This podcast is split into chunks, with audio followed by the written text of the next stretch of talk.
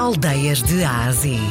Uma viagem à descoberta das aldeias e vilas que fazem parte do nosso valioso património cultural e rural de Portugal. De segunda a sexta, na RDP Internacional, com Salomé Andrade. A Vila, a Vila Silvão pertence exatamente ao Conselho de Espinho e é delimitada a oeste pelo Oceano Atlântico, quando se entra primeiro na vila, a primeira coisa que se vê, obviamente,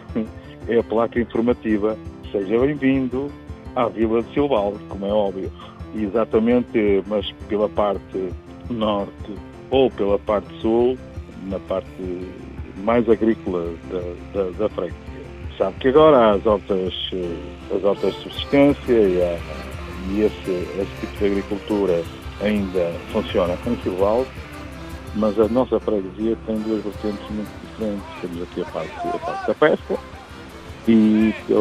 na parte encostada ao, oceano, é? Eh, abaixo da linha, da linha do norte, temos a parte mais uh, pescatória, a parte pescatória da freguesia, e na parte de cima temos a parte mais industrial, não é só agrícola, também é industrial, já foi em tempos bastante industrial, hoje muito menos. A Vila Silval não é de, de grande movimento, uh, também passa na nossa vila, é a Estrada Nacional 109, que a corta de sul a norte, ainda temos aqui na nossa Vila Silval da Arte Chábega, com duas, com duas companhias, duas companhias, são são dois grupos diferentes, com dois barcos diferentes, cada um por seu lado,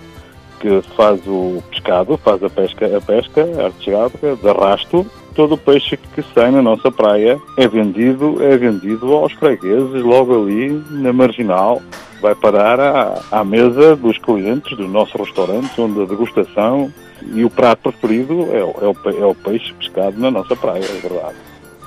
Tem uma praia fantástica que se chama a praia Pau da Manobra. E porquê Pau da Manobra? Porque era um elemento informativo pau da manobra, que era um, poste, que era o pau da manobra, era estiada uma bandeira, onde quando a bandeira estava estiada dizia que, informava que havia tiro e que, não se, que os barcos ao largo tinham que passar a uma distância muito mais longa, muito mais longe, para não ser atingidos pelas balas, que as balas eram reais nesse tempo. Mas neste momento começa a proliferar, temos duas houses, temos também sítios, eh, temos agora na nossa Casa da Cultura de Silvalde, também há locais, há local que se pode, que podem dormir e que podem ser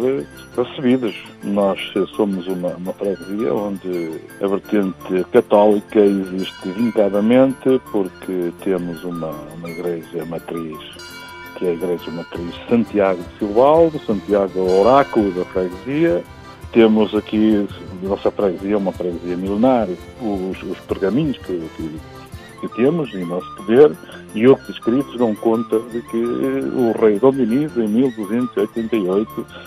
já passou por, por esta terra, foi até por ele, foi dado nome, chamou em tempos Santa Cruz de Silvalde, mas a bicha da lenda da bicha das sete cabeças, não se sabe se de facto é, é, foi verídico, mas conta-se, e está, está, está escrito, de que a bicha das sete cabeças foi em tempos uma bicha que, na altura, uma das agricultoras, e a trabalhar na sua terra, viu, viu a rastejar uma bicha que tinha bastantes cabeças, que não, não, não as conseguiu contar e por isso ficou muito atrapalhada e, e foi logo contar a todo o povo que viu uma bicha diferente das outras e, que, e muito aterradora. Naquela noite houve um que ficou de vigia com um ancinho nos galinheiros e, à espera que, que, a bicha passasse, até que, que ela é vista. Ela é vista e ele com o ancinho tentou matá-la, mas não conseguiu, mas chamou toda a gente, a bicha ficou por ali, chamou toda a gente, contaram a bicha, contaram as cabeças, que era a bicha das sete cabeças, e daí a lenda da bicha das sete cabeças. a minha vila só pode ser, tem um misto de cheiro, tem cheiro a mar e cheiro à terra, é um cheiro muito, muito intenso, e é um cheiro de onde as pessoas de facto fizeram com o seu trabalho fizeram desta vila uma vila de desenvolvimento e uma vila magnífica.